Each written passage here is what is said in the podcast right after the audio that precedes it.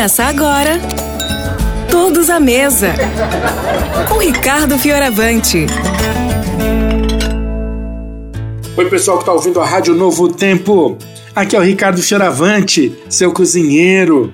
E nós estamos aqui, todos à mesa, aproveitando das delícias da culinária italiana. Hoje eu vou te ensinar a fazer um molhozinho muito, muito italiano. Eu vou te ensinar a fazer gremolata. A gremolata, de verdade, é muito parecida com o molho pesto, que é tradicional aqui no Brasil, né? A diferença é que ela é feita com salsa, ela não tem as castanhas, as nozes e ela tem uma picânciazinha com limão e outras coisas. Anota os ingredientes que você vai precisar para fazer essa pastinha saborosa comigo.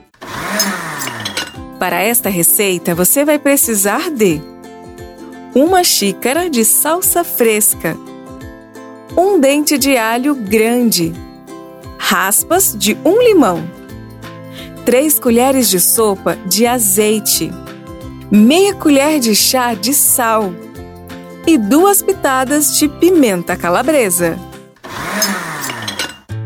Yes! Bom, é bem simples para fazer a gremolata. E você precisa saber uma coisa curiosa. Aqui no Brasil, o molho pesto é a pastinha italiana mais tradicional que a gente sabe, né?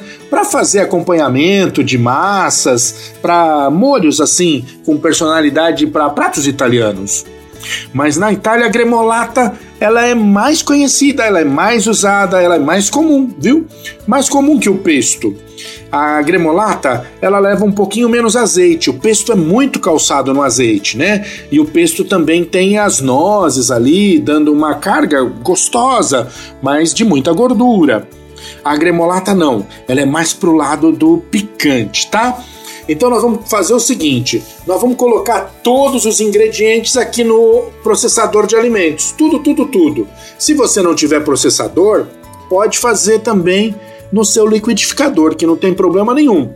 Eu vou colocar aqui ó, a minha salsa fresquinha. Se você prefere o coentro, não tem problema, use coentro. Deixa eu colocar a salsa aqui no meu processador. Vou pôr o alho e aqui ó, raspinha de limão. Você pega o ralador, pega um limão e dá só uma agitada assim, gente, ó. Vai saindo a raspinha. Gira o limãozinho e vamos girar.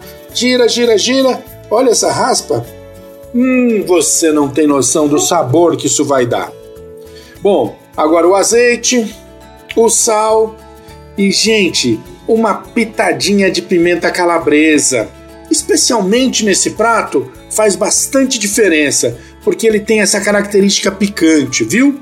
E saiba de uma coisa: evita comer pimenta branca e preta as pimentas do reino, branca e preta, não fazem bem para você. Elas têm uma substância que ataca a mucosa do seu estômago, viu? As pimentas laranjas, vermelhas, verdes, se você gosta, come com muita moderação, mas elas pelo menos não têm essa substância tão agressiva para a mucosa do nosso estômago. Vamos lá então? Eu vou processar isso aqui e a ideia é fazer que chegue na textura do molho pesto. Esse você já conhece, né? É uma pasta, fica ali, sabe? Vamos lá então. Paciência aqui, vou fazer barulho.